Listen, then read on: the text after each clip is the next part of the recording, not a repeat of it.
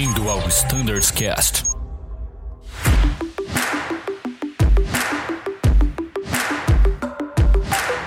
Fala pessoal que acompanha o Standardscast, sejam bem-vindos à continuação do nosso episódio com o pessoal de Cargo Standard. Eu sou o Bruno Scardoelli, eu tô aqui com a Rogéria e com o Carbil e a gente vai continuar esse nosso bate-papo muito legal aqui com várias curiosidades interessantes para vocês.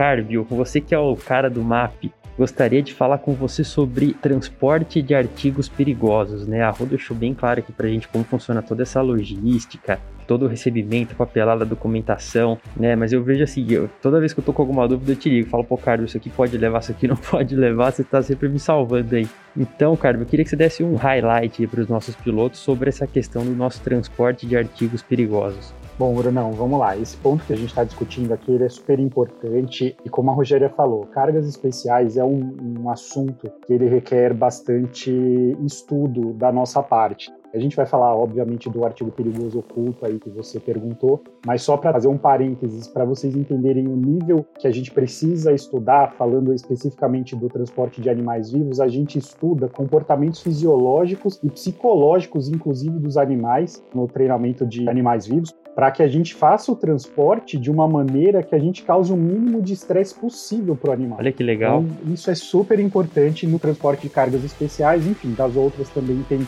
os seus pormenores aí. Mas falando do artigo oculto, no treinamento de artigos perigosos, enfim, vocês como pilotos e todos os públicos aí que cursam esse treinamento, vocês fazem um estudo aí da parte de artigos perigosos ocultos. Obviamente que no treinamento vocês não vão avaliar todos os itens, mas nós aqui da parte de standard a gente faz um estudo bastante detalhado sobre os produtos mais variados possíveis que podem ser considerados artigos perigosos. Por exemplo, o teu telefone celular, o da Rogéria, o meu, ele é considerado um artigo perigoso por conta da bateria de lítio. A gente tem vários outros artigos aí que podem às vezes parecer coisas bobas, mas também são artigos perigosos e acabam entrando de maneira oculta dentro da aeronave. Um exemplo clássico aí é a acetona das meninas de remover o esmalte. Isso é um artigo perigoso oculto várias vezes a gente já se deparou com esse tipo de artigo entrando a bordo. Nós temos outros artigos aí que, enfim, são várias, tem peças automotivas, baterias de carro, aqueles balões de gás hélio que a criançada gosta bastante, isso também é artigo perigoso. Então a gente estuda aí uma série de produtos que de alguma forma eles podem oferecer algum risco. E a lista é infinita. Então a gente estuda uma gama muito grande de produtos que eles podem oferecer algum tipo de risco aí para o transporte aéreo. Show de bola, Cardio. E essa maioria desses produtos, né? Eu acho que assim, se a gente pode transportá-los, né, como o caso bateria de lítio, gelo seco, se ele é identificado como um produto perigoso e ele, mesmo assim, né, ele foi disponibilizado, ele passou por toda aquela classificação, enfim, que a gente tem no manual, que a gente estuda lá no dia da aula de DGR, ele foi aceito Aí sim, ele vai vir acompanhado do monotoque, né? Aí tem todos os procedimentos para os pilotos, correto? Isso, é isso mesmo, Bruno. A grande maioria dos artigos perigosos, por que, que eu estou dizendo a grande maioria? Salvo-se algumas exceções que o próprio regulamento isenta de o monotoque, qualquer outro que não sejam essas exceções, ele precisa ter o monotoque. Em alguns casos, a própria Azul ela acaba sendo até mais restritiva que o regulamento, como é o caso das baterias de lítio aí que a gente sempre tem transportado em alto volume. De acordo com a regulação, as baterias de lítio de equipamentos eletrônicos que a gente usa comumente, o nosso celular, o nosso notebook, elas não demandariam de uma notoc quando transportadas como carga. Mas por segurança da operação e uma decisão em conjunta entre nós de cargo standard, do safety e a, a, própria diretoria de operações, nós optamos por ter uma notoc a bordo quando do embarque desse tipo de equipamento, até para aumentar a segurança de vocês pilotos, por um caso de emergência, para vocês saberem efetivamente o que está a bordo do avião de vocês e vocês saberem aplicar exatamente o procedimento de emergência adequado para aquele determinado artigo perigoso. E aí você vê que as coisas elas realmente se misturam do ponto de vista positivo da coisa, né? Uma interdisciplinaridade. Não sei se essa palavra existe, mas se não existe, crê agora e ela é boa. Porque é o seguinte, a gente tem essa informação, a gente sabe como combater então ali os procedimentos de emergência aplicáveis, e a gente precisa informar também o controle de tráfego aéreo, se a gente está transportando algum tipo de carga perigosa ou não. Então você vê que, de fato, tudo aquilo que a gente aprende na teoria se coloca na prática no dia a dia, né? A gente receber essa informação de qualidade ela é fundamental. E falando em informação de qualidade, já vou tirar uma dúvida direto com a fonte, que o pessoal ainda tem bastante dúvida. Quantas vias de notoque o comandante precisa assinar? Essa daí é. É clássica. É Essa clássica. é clássica mesmo. A gente responde isso daí com uma certa frequência, pessoal. Mas vamos lá. A notoque ela precisa ser emitida em três vias. Seja a notoque que emitida eletronicamente através do sistema Netline aí de peso e balanceamento, seja a notoque o formulário físico manual, que a gente faz o preenchimento ali à caneta. Então, em ambas as condições, a notoque ela precisa existir em três vias. Uma via vai ficar de posse da tripulação na cabine de comando, uma via fica com a área emitente, aí seja a área de cargas ou a área de aeroportos, e uma terceira via ela vai para o despacho AVSEC do voo. Então a NOTOC ela sempre precisa ser emitida em três vias, independente de qual método aí vocês estejam utilizando para emissão, seja o eletrônico via Netline ou o formulário manual que também está disponível lá no ADDocs na nossa pasta de formulários. Então, para os ouvintes do Standards Cast, vocês nunca, Nunca mais mais. errarão, hein? São três vias, Isso alto e claro, E agora até, Danilo, eu gostaria de fazer um parênteses. Cara, eu vou, momento Marília Gabriela da entrevista aqui, vamos fazer um bate-bola rápido. Ah, vou falar de algumas coisas, você me fala se precisa ou não precisa de notoque. Tá bom, vamos lá. Transporte de órgãos, precisa ou não precisa? Vamos lá, o transporte de órgão ele não precisa de notoque. Na maioria das vezes o transporte de órgão, medula, coração, alguma coisa do tipo, ele sempre vai estar acompanhado de um profissional de saúde, tá? Então não vai demandar aí de uma notoque. Caso esse profissional não esteja acompanhando esse órgão, ele ainda assim pode ser transportado, mas vocês, tripulantes técnicos, vão receber uma comunicação via SSR que vai ter um órgão a bordo que vocês vão alocar ele ali na cabine, como é comumente feito por vocês. Muito bom. Agora a próxima aqui, o gelo seco. Gelo seco. Se eu estiver transportando gelo seco puro, eu preciso emitir uma notoque, tá? Se ele estiver sendo usado para refrigerar um outro artigo perigoso ou um outro tipo de carga, também preciso de notoque. Muito Ou seja, cara. sempre precisa de notoque. Sim, sempre vai precisar, pessoal. Então, gelo seco pode-se dizer que é igual a notoque. Vamos fazer uma equação aqui. É isso Minha aí. mente matemática já criou uma equação aqui. Gelo seco é igual a notoque. Positivo. Agora o Bruno vai te perguntar assim, Marília Gabriela, um livro de cabeceira. Não, brincadeira, não vai não. Se eu responder DGR, vocês podem me internar. Não, Não, Imagina, mais eu deixei a agora. bola levantada. né? essa aqui, cara, que que de vez em quando também o pessoal pergunta, a cadeira de rodas. Bom, pessoal, com relação ao transporte de cadeiras de rodas, a gente precisa interpretar o seguinte: existem dois tipos de cadeiras aí. Existem aquelas cadeiras que são movidas por baterias, que são as baterias que a gente usa nos nossos carros, tá? E essas baterias elas acabam tendo dois modelos. Existe aquela bateria mais antiga, que ela tem aquele líquidozinho ali, o a própria água de bateria que a gente chamava, e esse tipo de bateria a gente não pode transportar nas nossas aeronaves. Por quê? Essas baterias, elas não têm uma proteção, elas não foram desenvolvidas de maneira que elas suportem a pressão do charuto da aeronave. Então, quando o avião é pressurizado e a gente está lá a 38 mil pés, como a diferença de pressão na qual as baterias foram construídas e a pressão da cabine ali da aeronave, essas baterias elas acabam vazando e o líquido é corrosivo. Então, por esse motivo, essas cadeiras de rodas com essas baterias automotivas a gente não transporta nas nossas aeronaves. Falando agora de um segundo modelo de baterias, são baterias mais modernas. Essas baterias também hoje são utilizadas nos nossos carros, mas elas já têm uma tecnologia mais avançada que ela não tem mais a água de bateria. Ela tem um gel que, por mais que a bateria caia, quebre, ou a gente tenha uma diferença de pressão, como a gente tem quando o avião está pressurizado e em altitude de cruzeiro, essa bateria ela não vaza. Então essa bateria a gente pode aceitar tranquilo. E nós temos por fim as cadeiras de rodas que são movidas por baterias de lítio. Essas cadeiras de rodas, elas também podem ser aceitas sem problema nenhum. A gente só precisa ficar de olho na voltagem dessas baterias. Elas têm uma capacidade elétrica aí máxima que pode ser aceita. Isso está estabelecido lá na nossa tabela de bagagens que está disponível no mapa e também no DGR ATA, caso vocês queiram consultar. Tem lá a voltagem máxima permitida.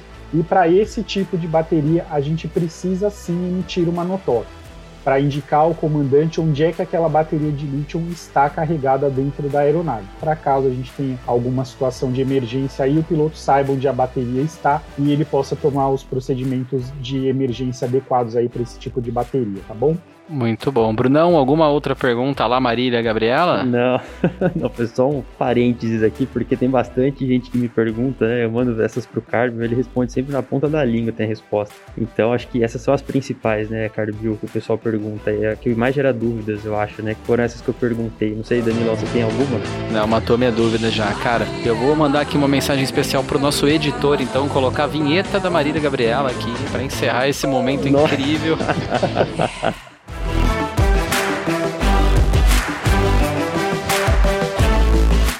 Olha só, eu queria aproveitar, pessoal, e colocar mais uma aí que sempre gera dúvida. Até estava conversando com o Bruno esses dias sobre isso, que é o famoso overpack. Ah, Geralmente o é pessoal também pergunta mesmo. bastante sobre o é overpack. É eu recebi um overpack tá escrito que tem 30 quilos de lítio, mas eu só posso levar baterias segregadas com não sei quantos quilos de lítio. Eu posso levar esse overpack? É mais ou menos isso, né, Carbil? É isso aí. Primeiro vamos esclarecer o que é overpack, pessoal. Vou usar um exemplo aqui bem simples e objetivo que vai explicar o overpack, acho que matar a pane aí para todo mundo. A sacolinha de supermercado que você vai ali, compra dois, três itens e você sai com ela do supermercado, aquilo é um overpack. Porque é uma embalagem que você está utilizando para facilitar o manuseio de todos os itens que você comprou ali no supermercado. Então isso é um overpack. Uma sacolinha de supermercado é um overpack.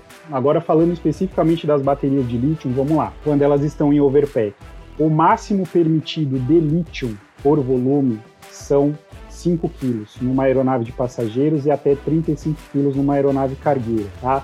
Mas isso é por volume. O overpack, como eu expliquei, ele é como se fosse uma sacolinha de supermercado. Então eu posso colocar vários volumes que contenham até 5 kg de lítio dentro dessa sacola. Tá? Então, se o overpack ele pesar, sei lá, 500 quilos, desde que os volumes no seu interior não ultrapassem os 5 kg de lítio, tá ok, de acordo com o regulamento, a gente pode seguir com o voo normalmente. Fenomenal, fenomenal resposta, matou mais uma dúvida. E tem alguma outra, Carbel ou Rogéria, que vocês queiram também aproveitar e encerrar esse tópico de artigos perigosos? Se não, eu tenho uma outra pergunta também que, pelo menos para mim, gera bastante dúvida para alguns colegas também. Na verdade, é mais um tópico que eu queria conversar a respeito, né? A gente tem percebido que cada vez mais cresce o transporte de vacinas, graças a Deus por isso. A vacina tá chegando a todos os lugares, isso é muito bom. Não vejo a hora de tomar a minha. E vamos conversar sobre isso, como que tá sendo feito esse transporte de vacinas pela Azul? Vocês têm alguma estatística do quanto a gente já transportou? Qual que é o processo? O que que muda? Muda alguma coisa? Bom, vamos lá, Danilo. Falando um pouquinho aí em questão de números, a última apuração que nós fizemos, não vou falar em número de voos, mas vou falar em número de doses, tá? O último número que nós tivemos é que a Azul já transportou em torno de 1 milhão e 700 mil doses de vacina contra o Covid-19, tá?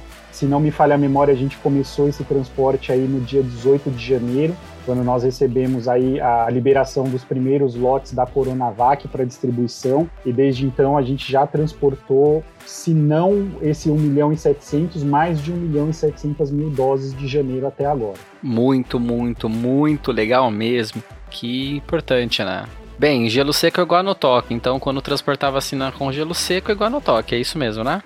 Positivo, Danilo, é isso mesmo. E só complementando aí o que a Rogéria falou sobre os estudos que nós temos feito, enfim, vocês como pilotos aí, vocês devem ter acompanhado, estão acompanhando vários boletins aí emitidos pelos fabricantes de aeronaves, Embraer, Boeing, enfim, as frotas que nós voamos, e sempre é muito falado sobre a questão de taxa de sublimação, acúmulo de CO2 na cabine, então a gente está fazendo um estudo bastante grande e bastante efetivo com relação a isso, envolvendo várias áreas aí da empresa, não só nós de cargo standards, como vocês pilotos, o time de cabin, medicina aeronáutica, o safety, para que a gente tenha o transporte dessas vacinas para distribuir a cura aí para o país, mas também a gente pensa muito na segurança de vocês e na segurança do voo.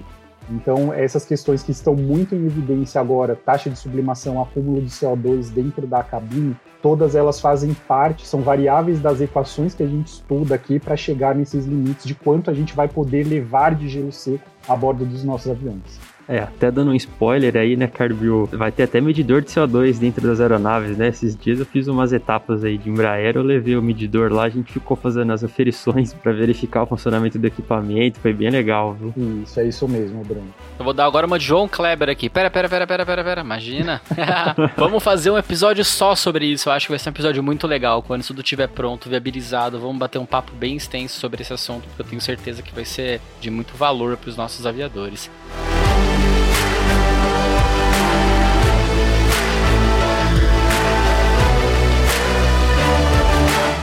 Pessoal, falando também desse grande aumento do transporte de cargas, a gente vê, né, Rô, que deu tão certo que agora, além do 37 e além do ATR, que a gente tinha o Quick Change, né, agora, como você bem falou, a gente está trabalhando também no projeto do Embraer Cargueiro, né, esse é um, é um grande projeto, né, entre Azul Embraer, todo o pessoal de carga standards, flight standards, engenharia de operações, engenharia de interiores, vários setores da empresa estão trabalhando em conjunto, né, para desenvolver também agora esse Embraer cargueiro. A gente tem já os Embraers que transportam as cargas, né, na cabine de clientes, como a gente fez com 330, 320, mas agora a gente vai ter esse E1 full cargueiro, né, como a gente tem o ATR, para também aumentar, viabilizar a gente transportar mais cargas. Né? É isso aí, Bruno. 2020 trouxe pra gente muitos desafios, né? A pandemia, e eu acho que o enfrentamento a essa pandemia nos levou a ser muito criativos, né? E colocar todos, quando eu falo todos, né? Os fabricantes das aeronaves, os órgãos reguladores, as empresas aéreas, enfim, todos se uniram muito para fazer esse enfrentamento à pandemia do Covid, né? E com isso nós trabalhamos muito forte no começo do ano passado,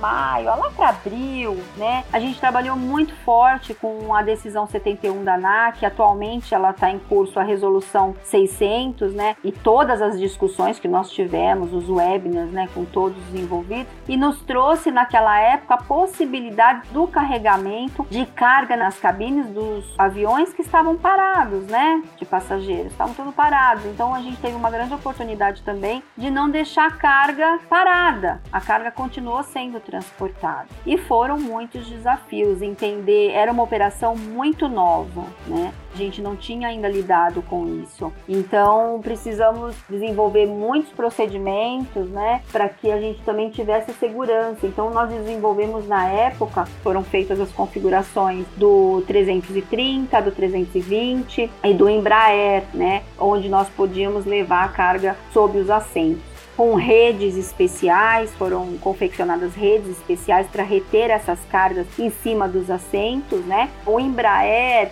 nós tivemos uma configuração adequada, né, para levar carga no piso. Não foram removidos todos os assentos, mas foram quatro aeronaves configuradas, né. Hoje em dia a gente ainda tem três aeronaves em operação e uma já voltou para operação passageiro porque teve um aumento da demanda e já retornou. Temos três em operação ainda com carga e logo logo a gente vai ter mais uma aeronave configurada também para carga. É uma operação que permanece hoje. Os cuidados são muitos. Por quê? Porque nesse tipo de operação nós temos que ter muito cuidado para não embarcar o artigo perigoso. Não é permitido artigo perigoso na cabine, né? Os artigos perigosos eles sempre devem ser direcionados para os porões, né? Para os compartimentos de carga e a retenção também. Ah, como eu disse, a gente tem redes especiais que foram confeccionadas, então nós temos que ter muita atenção na retenção para verificar se todas essas posições estão retidas. Posições que eu digo dentro do Embraer, né, que a carga é no piso, essa carga é envolta com as redes que retém, né, a movimentação para cima, para os lados, para trás e para frente.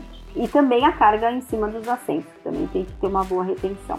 Agora, falando do Embraer, lógico, foi uma ótima notícia, né? A gente vai ter também a configuração de um Embraer com mais posições e aí sim com a retirada de todos os assentos, permitindo aí levar uma maior volumetria e atendendo cada vez mais o comércio eletrônico, principalmente esse aumento exponencial da carga, da carga aérea, principalmente observado aí pelo comércio eletrônico. Então nós estamos trabalhando forte nesse projeto, nós somos parte aí do projeto com todas as outras áreas envolvidas e esperamos que em breve a gente já possa oferecer mais espaço aí para carga.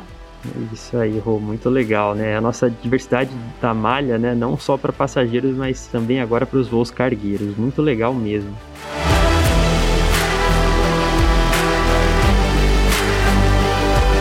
Pessoal, nosso papo aqui tá muito bom, tem muito conteúdo que a gente poderia falar, abordar mais, mas infelizmente nosso tempo tá chegando aqui pro final. Gostaria de agradecer mais uma vez a participação de vocês, acho que ficou muito bom, muita informação importante para os nossos pilotos. Foi muito legal, acho que todos conhecerem um pouco mais sobre vocês, e a gente abrir esse canal de bate-papo mesmo, né, com vocês aí, deixar mais claras essas informações para os pilotos, como eles podem entrar em contato com vocês, como que eles podem reportar os eventos, enfim, passar para eles como que é feito todo esse cuidado com a carga. E e agora eu vou passar a palavra individualmente para cada um para as considerações finais, começando com a Rô. Ô, oh, Bruno, puxa vida, foi ótimo estar aqui, ficar esses minutos aqui com vocês queria agradecer muito o convite, né, e parabenizar, porque é um trabalho incrível de informação e como a gente está aprendendo, a cada episódio a gente aprende algo diferente, algo novo. Então, parabéns, parabéns a todos aí pelo Standards Cast. Estamos aqui super felizes, viu, dessa participação. Muito obrigada pelo convite e tchau, tchau. Obrigada. Com certeza, Rô, haverão muitos próximos, muitos, muitos, muitos episódios aí. Tem muita coisa pra gente falar, hein?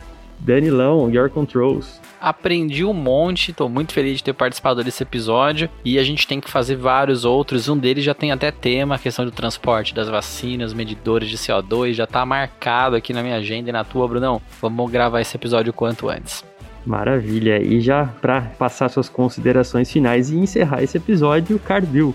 Bom, beleza, Danilo, Brunão. Primeiro queria agradecer mais uma vez aí a oportunidade de participar aqui do Standards Cash falar um pouquinho sobre o nosso trabalho aí. Vocês já sabem, sou fã aí do projeto, ouço todos os episódios, me divirto aí com os bordões de vocês, enfim, é muito bacana, todos os temas abordados são super importantes aí para nossa área e deixar aí os nossos canais de comunicação abertos. A gente tem um e-mail do departamento que é o cargostandards@voiazul.com.br. Vocês podem mandar as dúvidas de vocês lá ou mesmo se quiserem mandar nos e-mails pessoais, a gente está aí 24 por 7/365 para atender vocês. Então, só agradecer aí mais uma vez pelo convite e tchau.